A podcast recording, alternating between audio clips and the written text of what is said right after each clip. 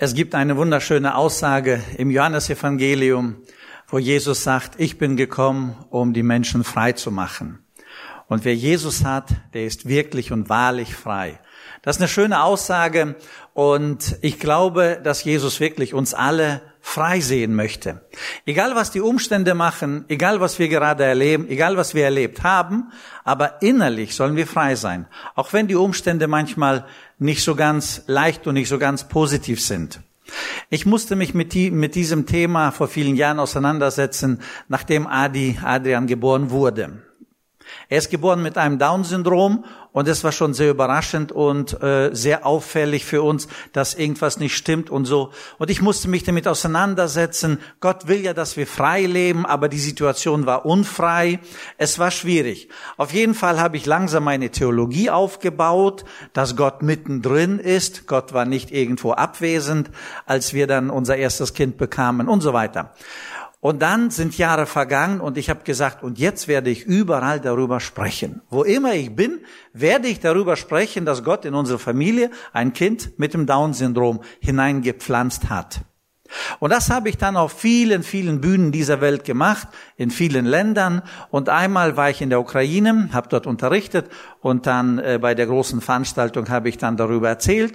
Und bei meinen Themen und Predigten klingt das immer wieder und ich erzähle auch sehr offen darüber. Wir haben ein Kind mit Behinderung, er hat das Down-Syndrom und ich rede ganz offen darüber. Nach einem Seminar merkte ich, wie ein junger Pastor sich so um mich drehte. Er drehte sich die ganze Zeit in meiner Nähe. Ich wusste, dass er Pastor ist, aber mir auch nicht.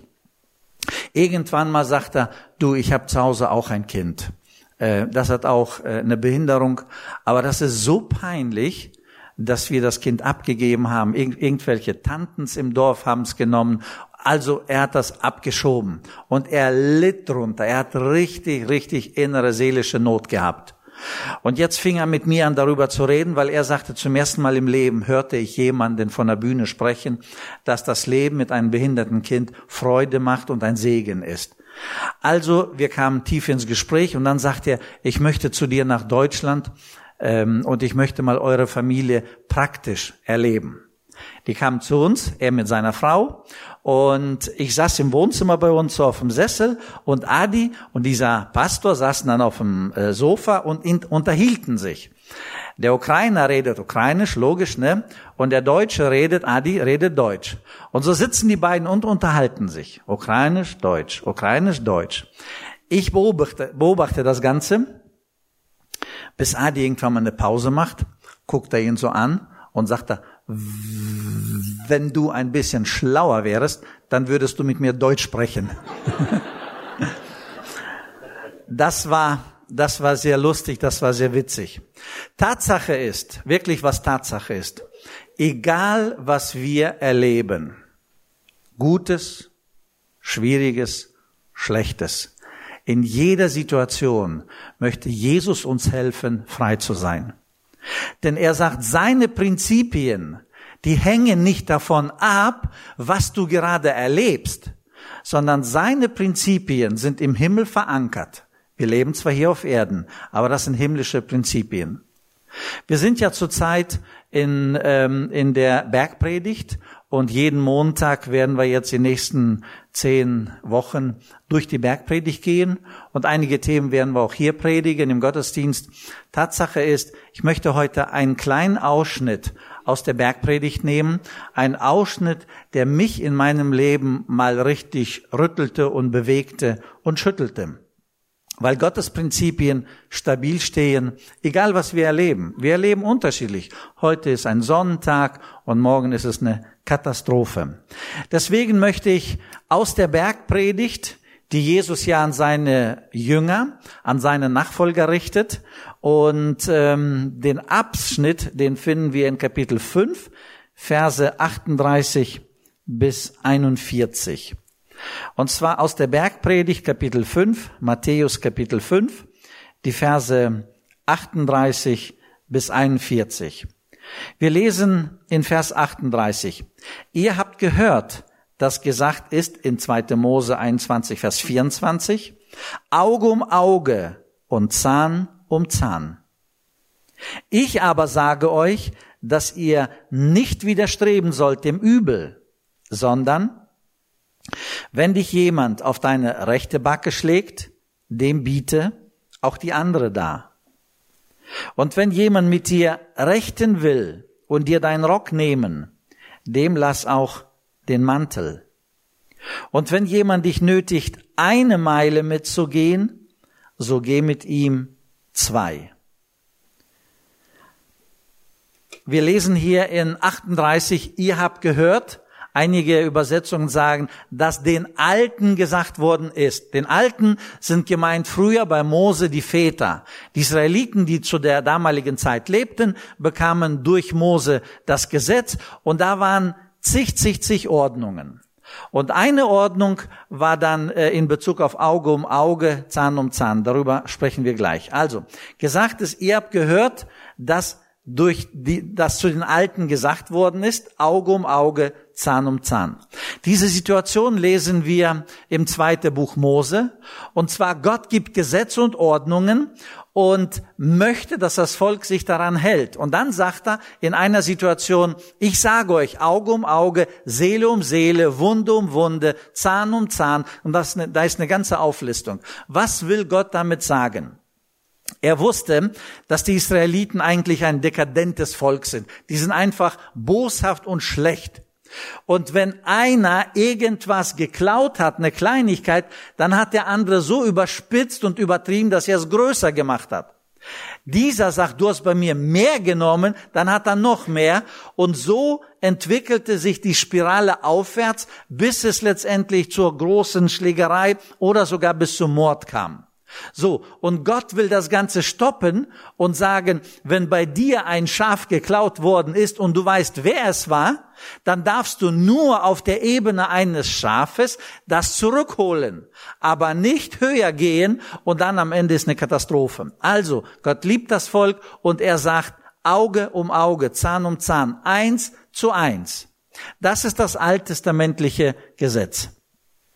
Jetzt sitzen die ganzen Jünger und eine Schar von Leuten und Jesus sagt, ich möchte euch etwas ähm, mehr beibringen, etwas, was in meinem Reich wichtig ist. Und wenn wir hier das Gottesreich bauen wollen, dann müssen wir auch mit Gottes Prinzipien leben. Und mein Prinzip lautet, Vers 38 und dann 39 Übergang, ne?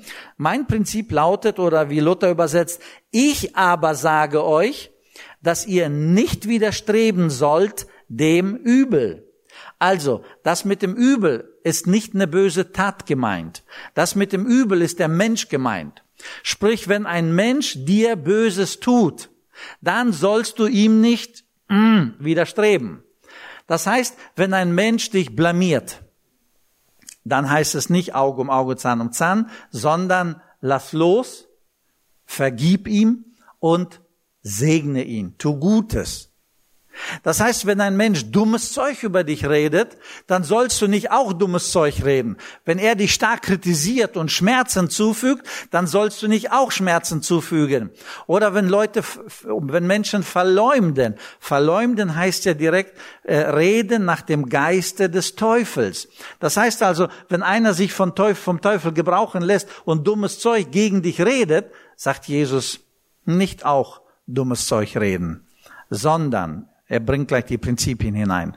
Also er sagt, wenn ein Mensch dir Ungerechtes, Falsches, Linkes, Boshaftes zufügt, darfst du ihm nicht Gegendruck aufbauen, sondern, und jetzt erklärt er das mit seinen Prinzipien.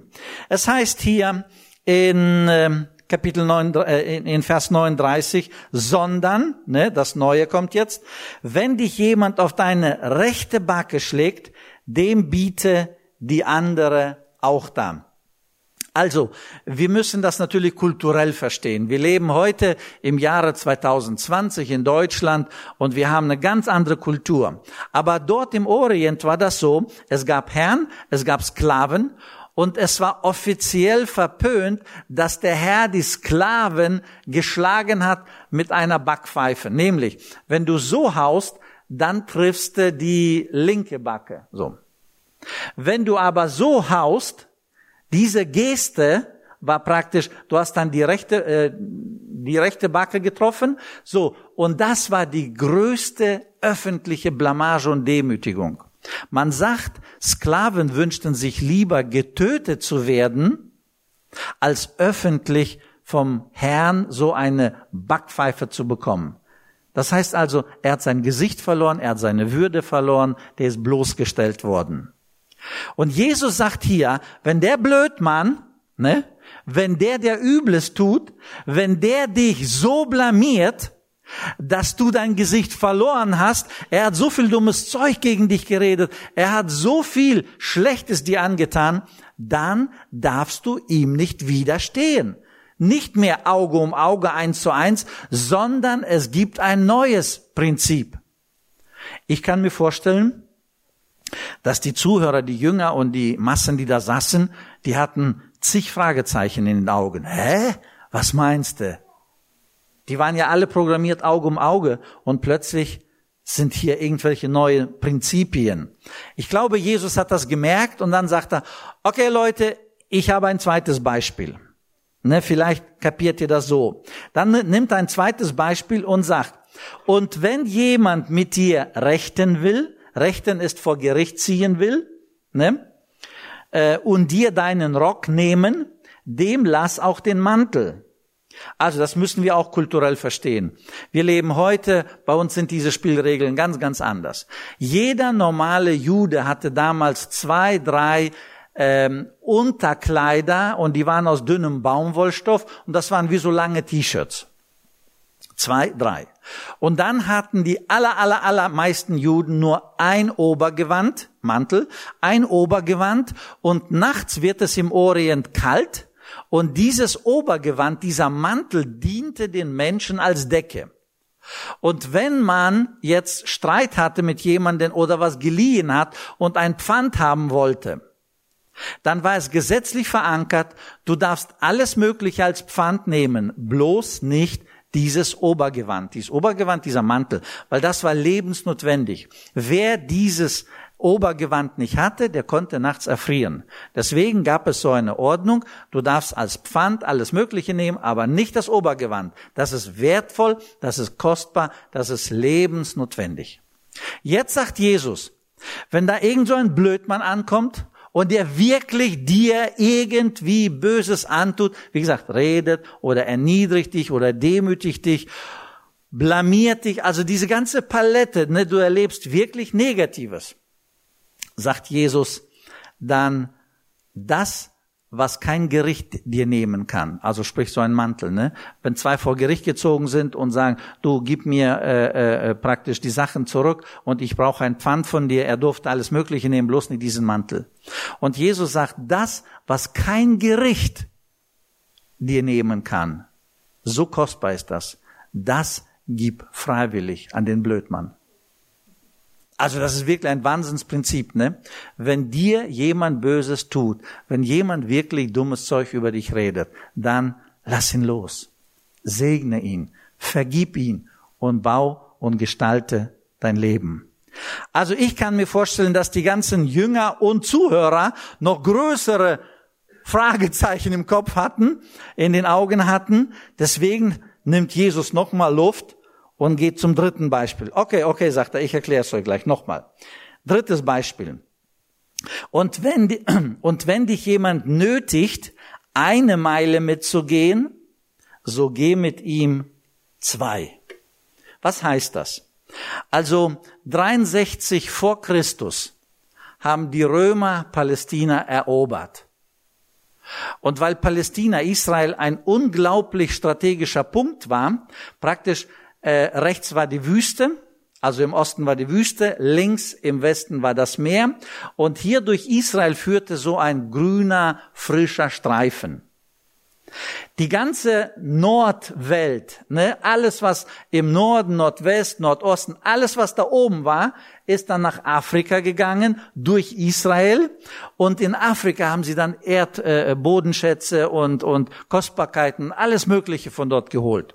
So, und die Römer brauchten diese Passage, weil sie dort überall Zollstationen aufgebaut haben, und dann gingen die Kaufleute hin und her und haben immer schön geblättert.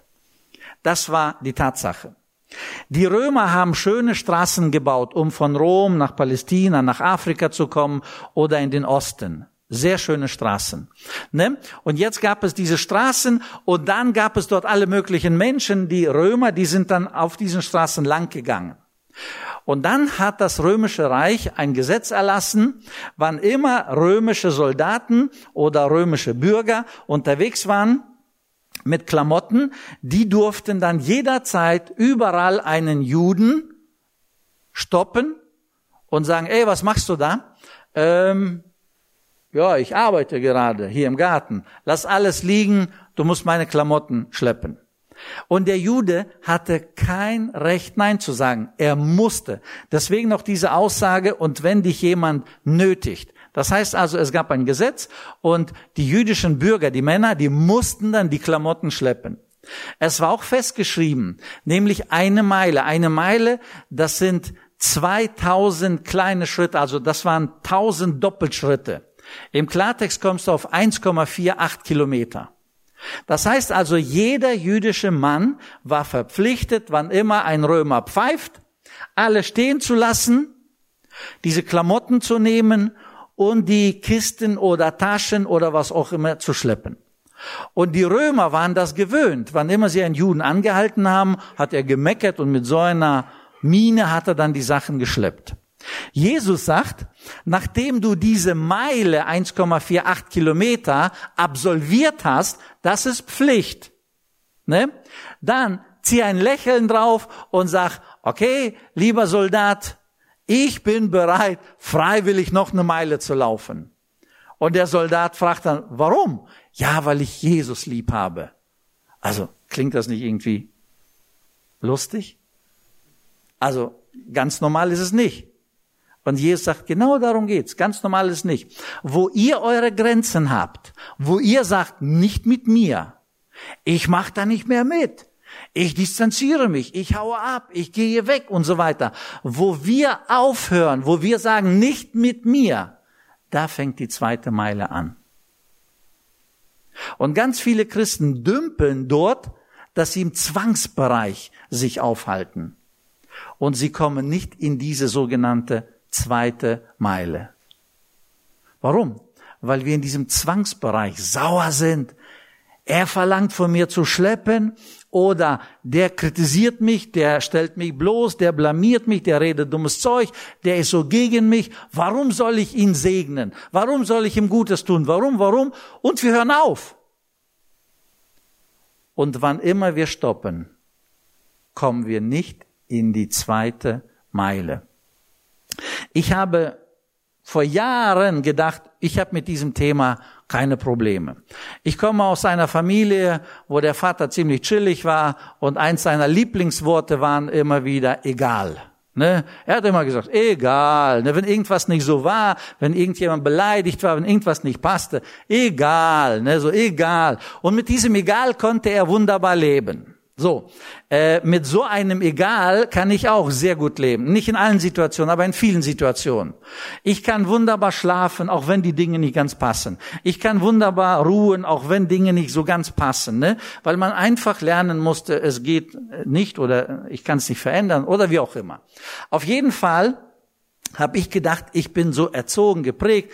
Ich kann leicht, wenn die Sache nicht gut läuft, ich kann leicht sagen, du, ich vergebe, ich, äh, ich lass dich laufen, also mach. Äh, also ich bin da relativ frei. So habe ich gedacht. Bis ich eines Tages äh, in einer Situation war, wo ich einen Fehler gemacht habe. Äh, ich habe reflektiert, habe mich entschuldigt und äh, somit gedacht, ich habe alles richtig gemacht. Fehler muss man einsehen, entschuldigen und weitermachen. Und plötzlich nach einer Zeit merkte ich, hier und da und dort lebt diese Kritik.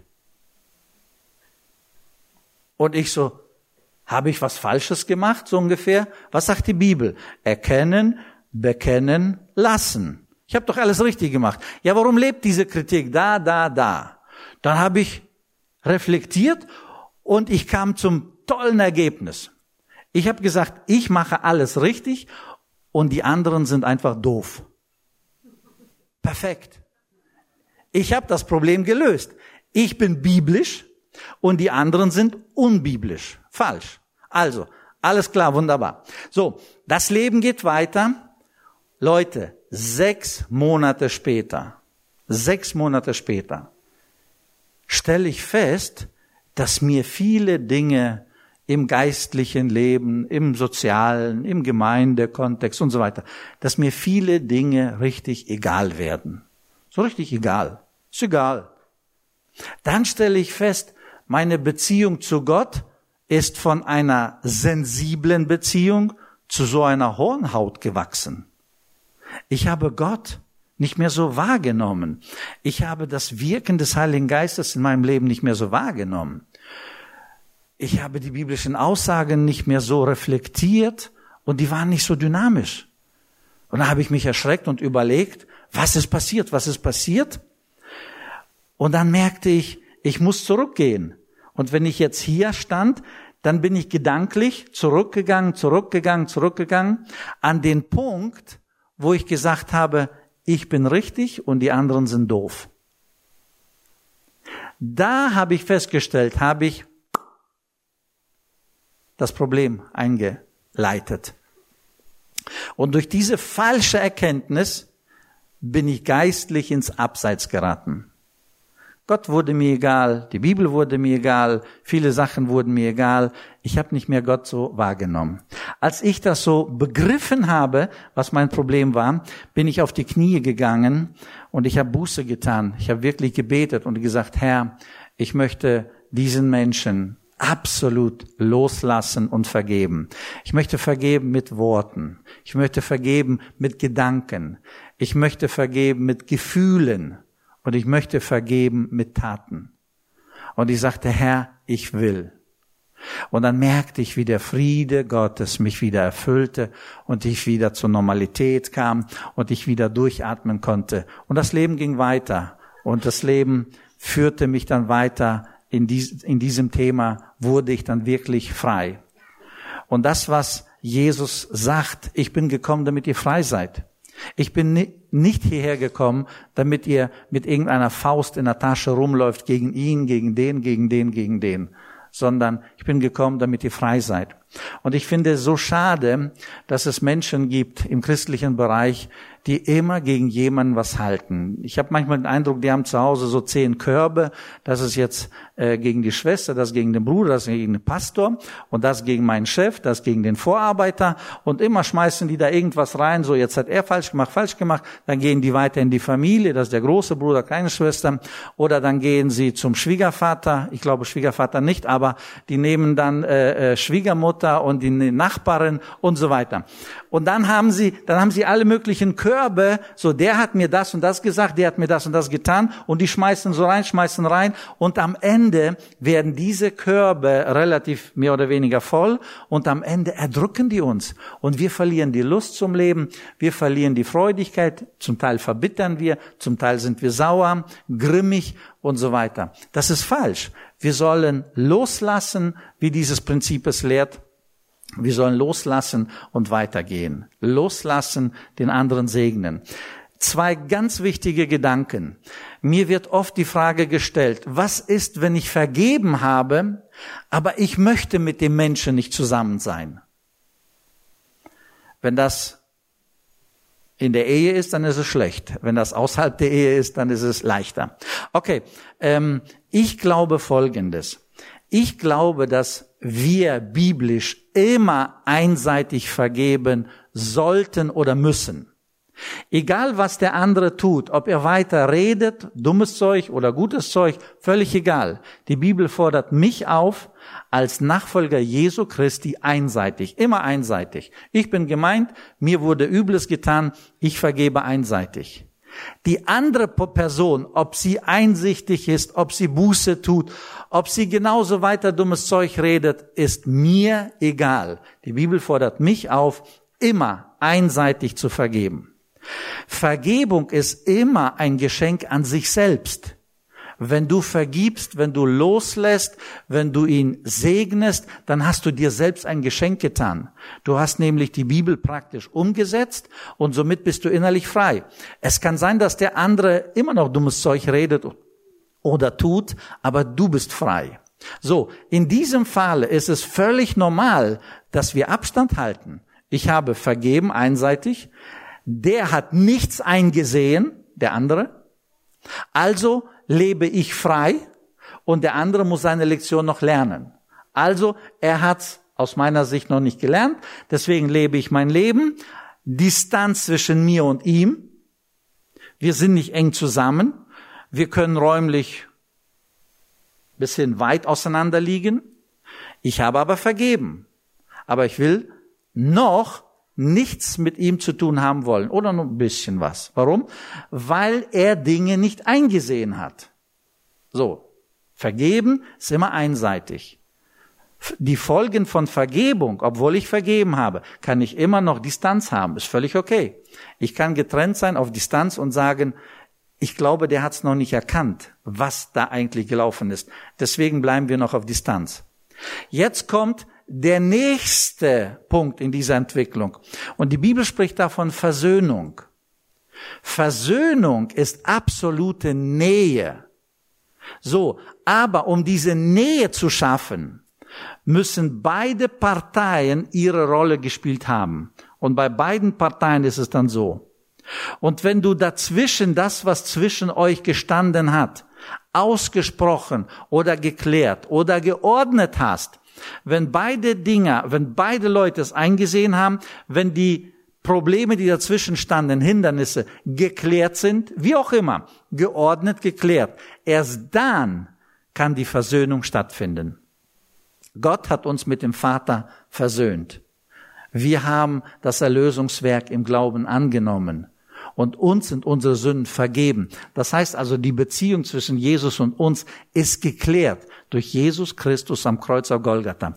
Wir müssen im Glauben annehmen und Jesus hat sein Werk vollkommen, vollendet, perfekt gemacht. Also, wenn wir in einer Ehebeziehung stehen oder Familie, dann finde ich, ist es unglaublich wichtig, dass wir bis zum Anschlag kämpfen und uns versöhnen. Es ist unglaublich wichtig. Und Versöhnung passiert nur, wenn beide Parteien einsehen und wenn beide Parteien sagen, es ist geordnet, es ist geklärt, es ist vergeben, es ist sauber, dann gibt's eine Versöhnung. Und wir Menschen haben das oft im Kopf so ein bisschen durcheinander. Wir vergeben jemanden, aber wir fühlen uns unwohl, mit ihm irgendwie zusammen zu sein. Und dann kommen Menschen zu mir und sagen, habe ich nicht vergeben? Und die sind sich unsicher. Vergebung ist keine Versöhnung.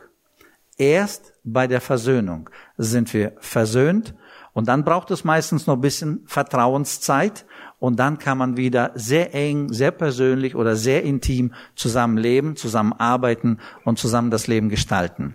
Jesus ist gekommen, einmal um uns natürlich mit dem Vater zu versöhnen, aber zweitens ist er auch gekommen, um uns Prinzipien beizubringen, mit denen wir frei und glücklich durchs Leben kommen.